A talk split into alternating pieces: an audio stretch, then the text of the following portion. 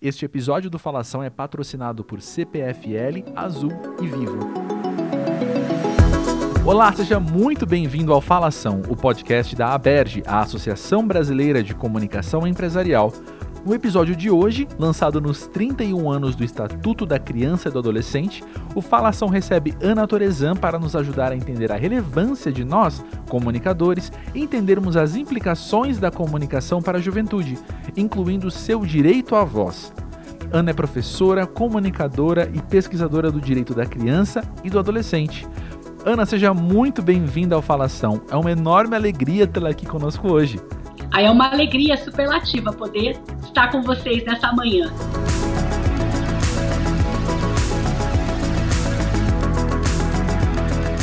Ana, como de costume aqui no Falação, queremos começar a conversa ouvindo mais sobre você.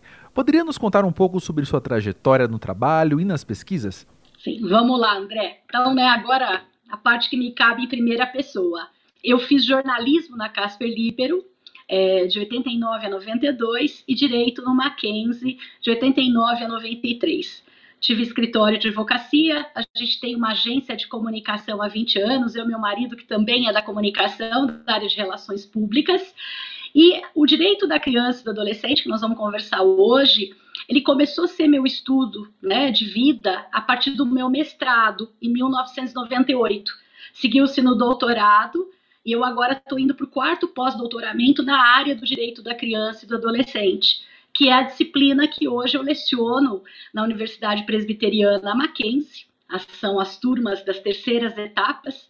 E nós temos um grupo de pesquisa da Universidade Presbiteriana Mackenzie chamado Direito da Criança e do Adolescente, Direito à Vez e à Voz, que é liderado pela professora Michelle Assato, eu sou a vice-líder do projeto e nós contamos também com a participação do professor Paulo Nassar, né, nosso querido amigo, nosso supervisor de pós-doutoramento na ECA USP. Então, é um grupo que vem trabalhando com temas relativos ao direito da criança e do adolescente, em especial de três anos para cá, com a questão relativa à comunicação e o direito à voz desse público, que é o público infanto-juvenil, considerado no Brasil a população de 0 a 18 anos de idade.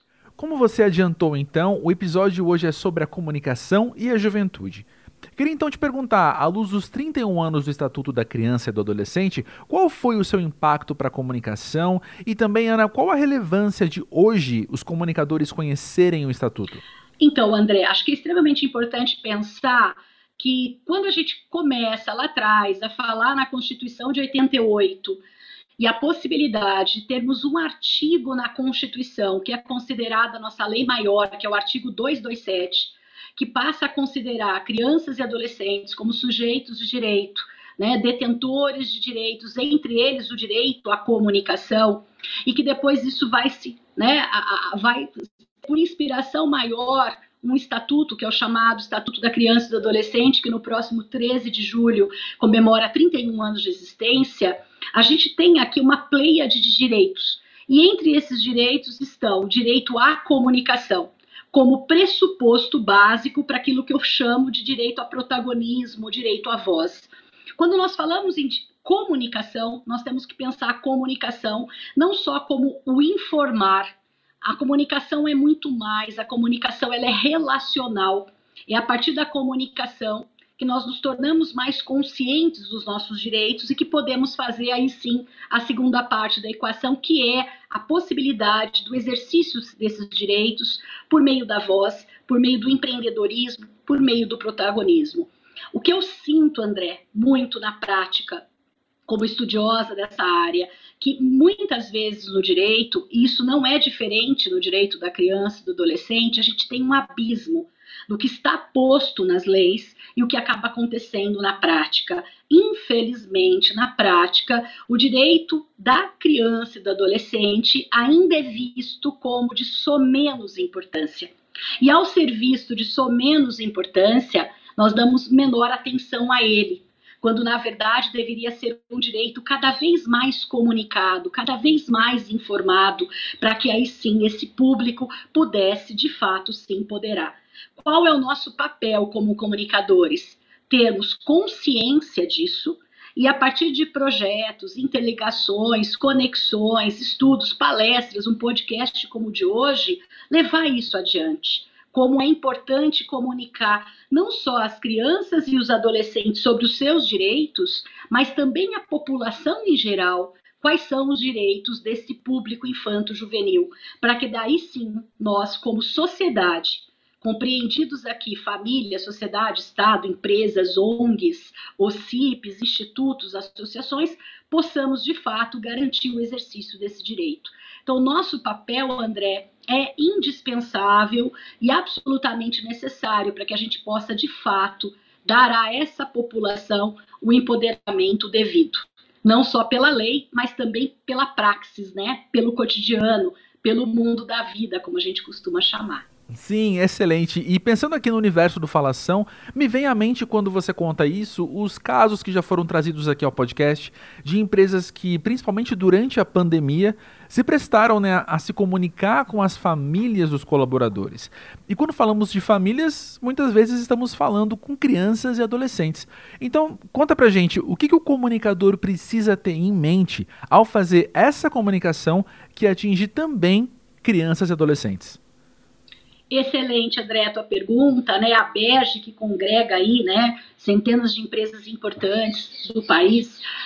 Importante a gente pensar, né? Quando nós falamos do direito da criança e adolescente, a Constituição de 88 coloca para nós uma matriz normativa super importante, porque ela diz que o direito da criança e adolescente está distrito ao princípio da solidariedade. O que seria isso, André? É família, sociedade, Estado conversarem sobre isso né, terem todos aqui seu papel. Então, na condição de empresa, as empresas têm as suas funções sociais, ela, a empresa tem a sua responsabilidade social, que não é só adjetiva ao negócio em si. Ela tem toda a sua, o seu sistema relacional com seus colaboradores, com seus stakeholders, e dentro desse universo, quer seja em tempo de pandemia ou não, mas é claro que em tempo de pandemia se tornou mais latente, o poder da empresa em comunicar. Numa comunicação que, no primeiro momento, ela parece interna, né, com os seus colaboradores, mas que ela acaba se exteriorizando. Então, a empresa entender qual o seu papel, não só no negócio, mas em relação aos seus colaboradores. E como, dentro deste papel, famílias e crianças são multiplicadoras.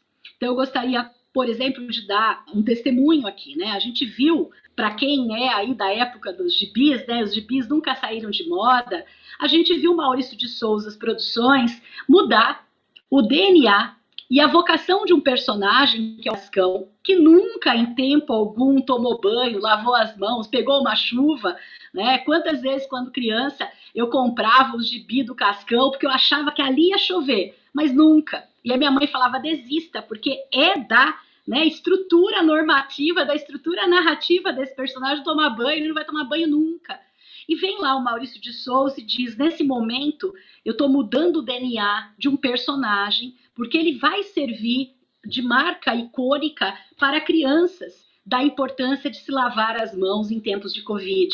Então, foi uma empresa que exerceu a sua função social para dentro e para fora também. Então, acho que nós temos que pensar muito isso, André. E quando nós vamos comunicar para as famílias e para as crianças, em especial para as crianças, nós estamos diante das chamadas novas narrativas de afetividade, que a professora Emiliana trabalha tão bem no seu mestrado, no seu doutorado, e o professor Paulo no grupo de pesquisa né, das novas narrativas, no GEM da ECA USP, que é a modulação da linguagem, que é a ludicidade, que é o direito a comunicar, respeitando nessa comunicação aquilo que nós chamamos, né, os sujeitos de direito em desenvolvimento, a sua psicologia, a sua formação, sempre trabalhando com uma comunicação não violenta, numa educação para a paz e numa linguagem acessível. Então, o comunicador que vai comunicar para as famílias e para as crianças, ele tem que pensar muito nisso, nessa modulação para que a criança compreenda o discurso e que esse discurso faça sentido para ela e que a partir daí ela se torne mais empoderada e multiplicadora de direitos. Uhum. Sobre isso, você teria sugestões de como empoderar, então, a criança e o adolescente ao direito à comunicação? Posso sim, André. Agora nós tivemos, é, nesse começo de pandemia, nós tivemos uma iniciativa do Unicef que foi fantástica e que foi dedicada a crianças mais novas, que ainda não estariam tão alfabetizadas assim. Claro que eu poderia atingir crianças mais alfabetizadas, mas nós estamos pensando num público de crianças menores, né, da chamada primeira infância, pelos desenhos. Os desenhos expressam sentimentos. E a gente sabe que o poder de se colocar no papel é muito importante. Então foram criados esses projetos pelo Unicef no Brasil e no mundo, chamados Sentimentos no Papel, que eram os desenhos. E os desenhos refletem. E ao mesmo tempo que eles refletem suas cores e seus tamanhos, eles refletem, né, do ponto de vista até da psicanálise, o que está dentro da criança naquele momento e que precisa ser extravasado. Então, isso seria uma primeira sugestão. Uma segunda sugestão para as crianças que já são mais alfabetizadas, a escrita em si, né? O famoso era uma vez, o poder do storytelling para essa aproximação. Queria contar aqui também algumas experiências que eu acho fantásticas e que nós tivemos a possibilidade de escrever sobre elas em artigos científicos que nós levamos para vários congressos. Tanto o professor Paulo Nassar como eu, nós escrevemos juntos. A iniciativa que nós tivemos, por exemplo, André, na Noruega, com a premier, né, com a primeira ministra da Noruega, que assim que a pandemia começou, em março do ano passado, que foi decretada de fato pela ONU, né, como pela OMS, como pandemia, a primeira ministra da Noruega fez a primeira coletiva de imprensa mundial voltada para a criança claro que digital, cada um das suas casas, mas ela tomou essa iniciativa porque nós estamos acostumados com sempre aquela, aquele ritual e tradição das é, coletivas de imprensa com os jornalistas. E nesse momento, as jornalistas e os jornalistas eram crianças. E eu, eles fizeram as mais variadas perguntas para ela, desde como que ela estava se cuidando, até se ela sentia é, saudade da mãe dela, por exemplo, e até quanto ela ganhava por mês. É interessante isso, porque a criança, nessa vida filosófica que ela tem de falar, de perguntar, ela não tem os filtros. Então ela acabou acabaram perguntando várias curiosidades para ela. Esse é um exemplo muito interessante de se dar. Então veja, as empresas podem abrir canais para que as crianças falem. Olha que bacana, isso é o direito à voz absolutamente latente. Uma outra experiência que eu gostaria de registrar, a gente também escreveu sobre isso num artigo científico, foi a, a, a presidência de Israel. O presidente de Israel, no momento da, do seu pronunciamento oficial, ele optou, num dos primeiros pronunciamentos sobre a Covid, falar para as crianças. Ele pediu para que os pais deixassem as crianças com ele na tela da televisão, abriu um livro de histórias, e um livro de histórias de tradição milenar, e que tinha relação com o tema do Covid. Então, ele contou histórias para as crianças, para isso acalmá-las, sensibilizá-las, humanizá-las, para que elas entendessem que aquilo que nós estávamos passando, a humanidade já tinha passado de uma outra forma. Então, foi o direito à comunicação chegando para as crianças. Isso também pode ser feito por empresas. E a terceira hipótese, me permite, é sobre o presidente de Portugal, que por ser professor optou, né, e ser professor de, é, de adolescentes, de crianças mais velhas, optou por fazer as 10 lições da pandemia. Então ele foi no seu horário nobre na televisão, usou aquele horário, né, para se comunicar com a população. Ele disse: "Olha, eu tenho aqui, trago aqui comigo 10 lições sobre a pandemia. E essas 10 lições sobre a pandemia serão dedicadas aos jovens. Eu deixo o meu papel de presidente, assumo o meu papel de professor para tentar trazer para vocês um pouco de sensibilidade. Então, acho que são os caminhos, André, e que a Berge faz tão bem das novas narrativas, do storytelling, da sensibilização e da humanização pela linguagem, né, que pode ser com adulto, mas em especial, como o nosso tema é a criança, trazendo ela mais para perto, né, e a empoderando, como eu disse anteriormente. Ana, é muito interessante ouvir esses exemplos de comunicação pública com as crianças e, como você disse, é algo que as empresas também podem participar. Quando penso que comunicar para a juventude é também participar da formação de cidadãos, ou seja, é também a construção de um futuro, eu imagino que são necessários vários cuidados, inclusive éticos, né, para que essa comunicação seja feita, não é? Como você tem visto essa dinâmica? Então, André, a primeira coisa importante são as autorizações de imagem e voz. Nós temos que começar por aqui porque nós estamos diante de um público menor de 18 anos e a gente precisa ter isso muito formalmente colocado, juridicamente colocado. Então, veja, eu na condição de professora, qualquer pesquisa que eu for fazer que envolva seres humanos, mas se envolver pequenos humanos, como a gente chama carinhosamente crianças e adolescentes, eu tenho que passar pelo comitê de ética. Então é sempre importante as empresas pensarem em terem né, os seus comitês de comunicação e de ética e, claro, conversando sempre com o jurídico da empresa, qual é esse balizador, porque esse balizador depende sempre do direito de imagem e de voz, que isso sempre, mesmo para os maiores de 18 anos, isso já é uma regra. Mas quando a gente pensa em menores de 18 anos, isso se potencializa. Então, se nós pensarmos no universo de 12 a 18, nós estamos na categoria de adolescente. Se nós pensarmos na categoria né, de 0 a 12, nós estamos na categoria de criança. Então, nós temos que pensar eticamente, inclusive nessas autorizações de direito à imagem e direito à voz.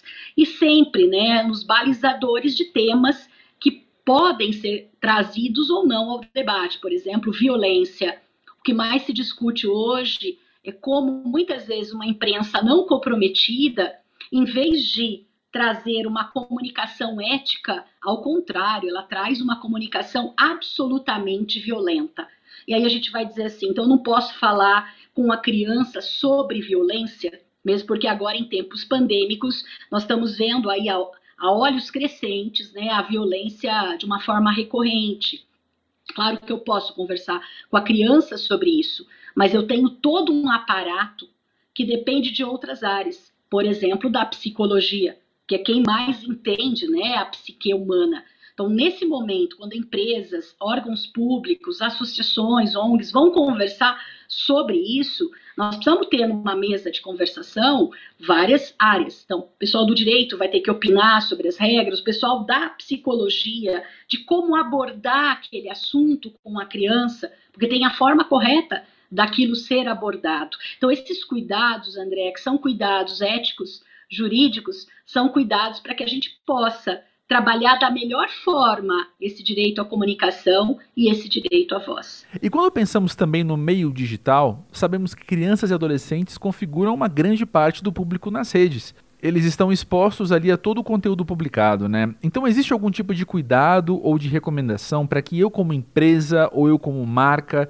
possa trabalhar o meu conteúdo publicado sabendo que foge do meu controle quem estará exposto ao que eu estou compartilhando? Sim, André, eu acho que hoje se discute muito, até com a Lei Geral de Proteção de Dados, que entrou em vigor no ano passado. Ali há um artigo, inclusive, dedicado à criança e adolescente, mais à criança do que ao adolescente, que é o artigo 14.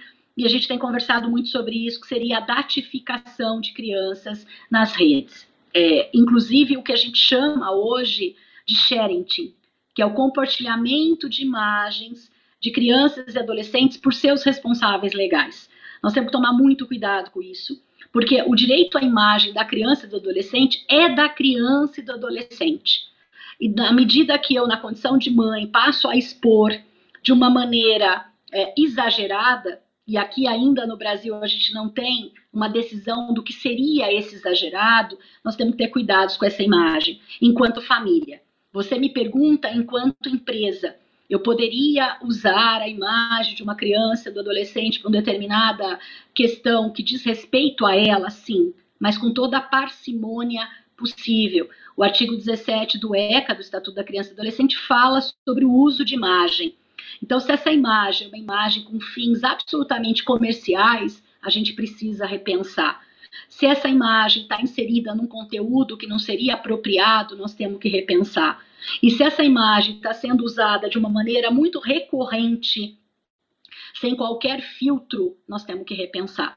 Então, tanto o sharing como os ambientes digitais, como o uso da imagem da criança nos ambientes de TikTok, YouTuber, Instagram, Twitter tem que ser repensado. Né? Nós já começamos a ter condenações, André, em nível mundial, na Itália, por exemplo, de suspensão dos direitos do TikTok por conta desses desafios de crianças, apagões, coisas dessa natureza, em razão da morte de uma criança que se deu em Palermo no início desse ano. Uma menina de 10 anos que participou desse apagão que é nada mais do que colocar uma corda no pescoço, mas dada a sua fragilidade, ela não conseguiu voltar a tempo da respiração, acabou falecendo, e o TikTok ficou sem poder funcionar dentro da Itália por dois meses. E aí, claro, você tem os códigos de ética das empresas, o que pode o que não pode mas a grande responsabilização também dessas plataformas nessa condição de solidariedade, né, família, sociedade, Estado,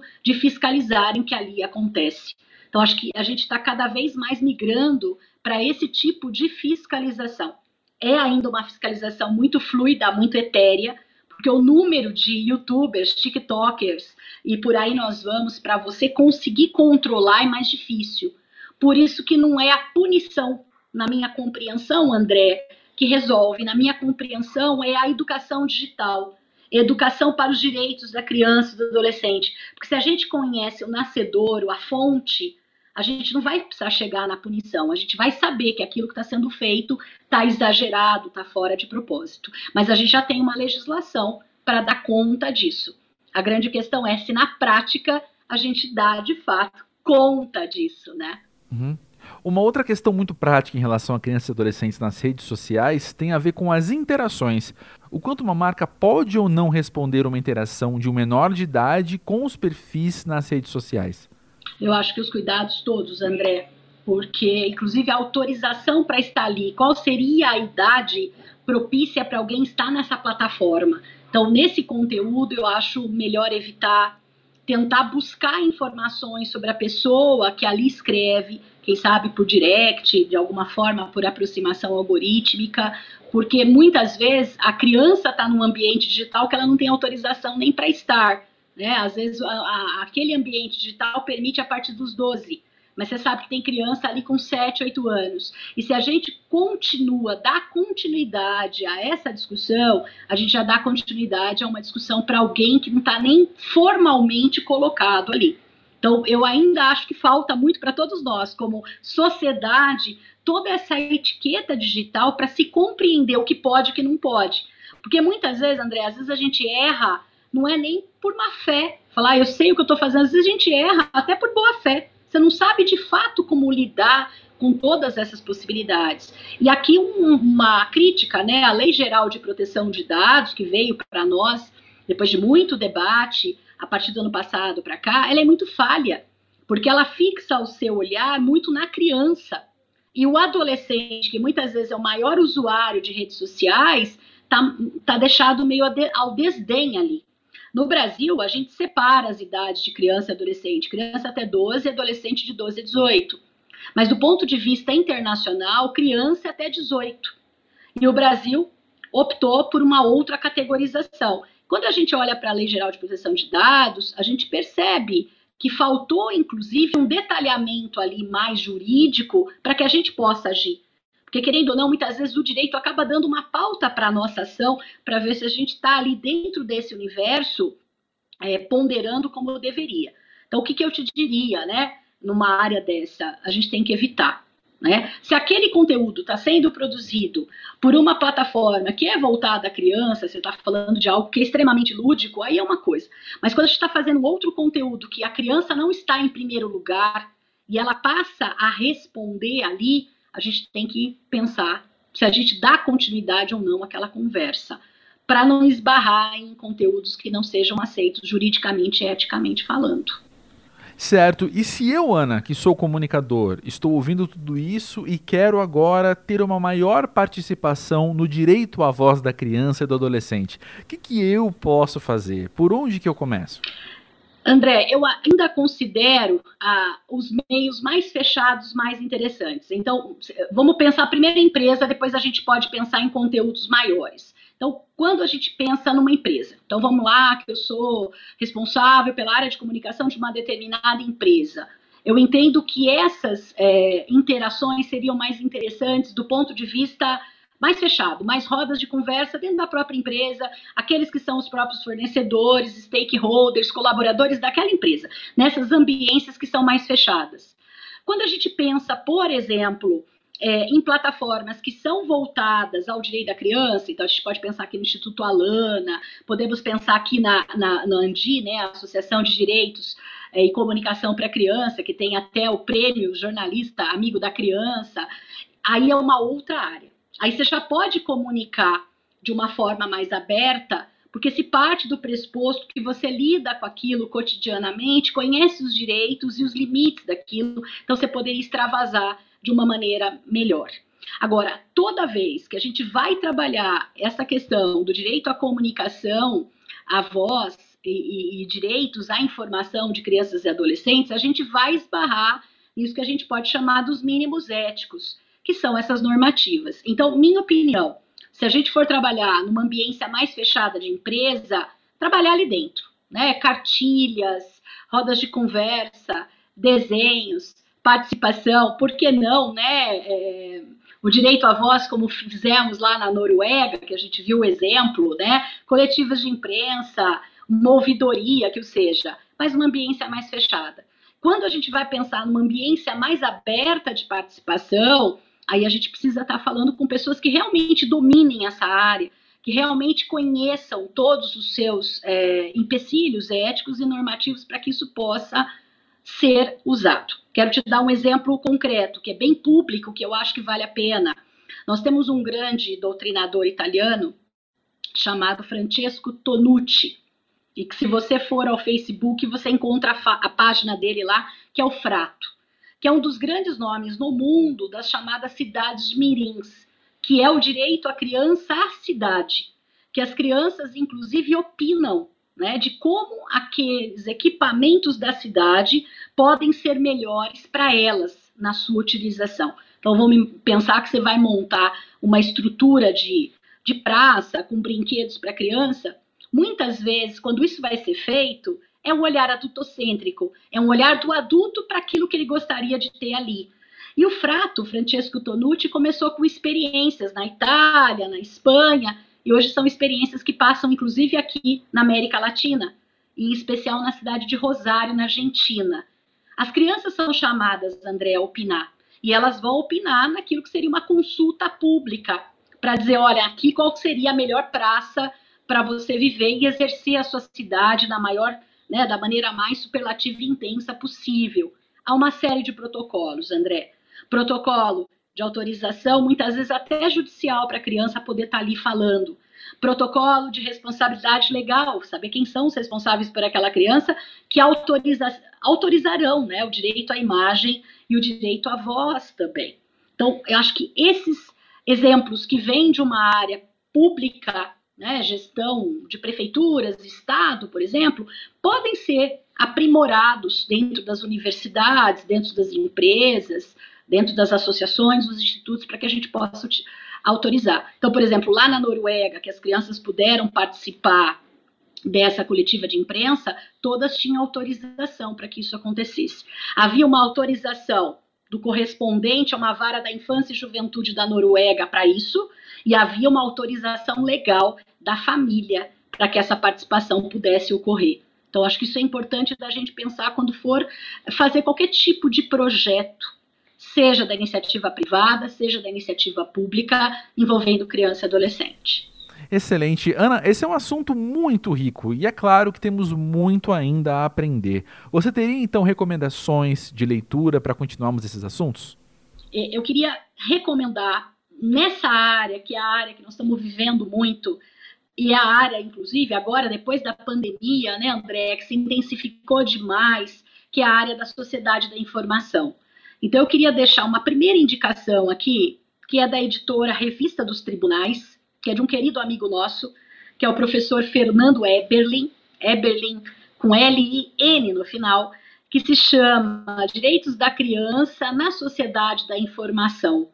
Ele vai trabalhar muito o que nós conversamos aqui agora: a datificação, os charities, a imagem, a voz, os conteúdos apropriados e não apropriados, a responsabilização de plataformas que muitas vezes falam: olha, não tenho nada a ver com isso.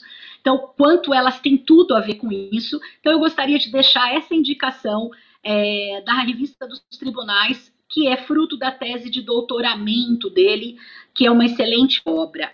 E queria indicar uma obra que está para sair, inclusive aí com a participação do professor Paulo Nassar, da professora Emiliana, que é a obra Direitos da Criança e do Adolescente após 30 anos, que vai ser publicado agora no próximo mês pela editora Totti. E as coordenadoras dessa obra sou eu, né, Ana Cláudia Torezan, e a professora Michelle Assato, que é a líder do nosso grupo de pesquisa, minha querida amiga e parceira de tantos artigos.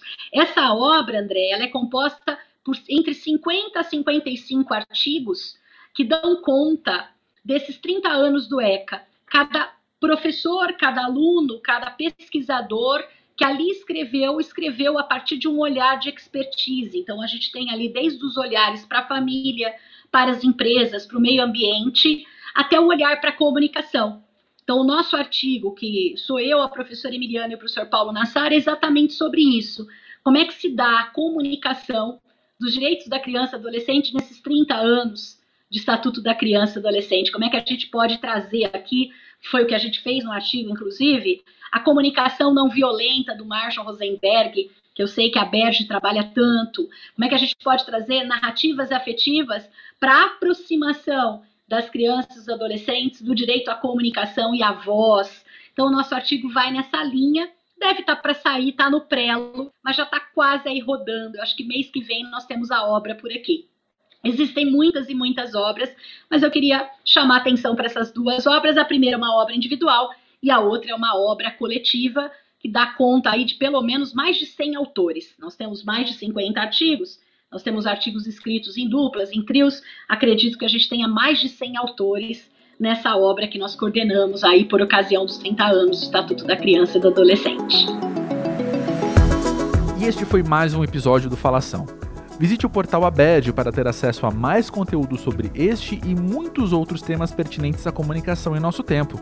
Lá você encontra artigos, cursos, eventos, inscrições para o Prêmio ABERJ e informações sobre como se tornar um associado.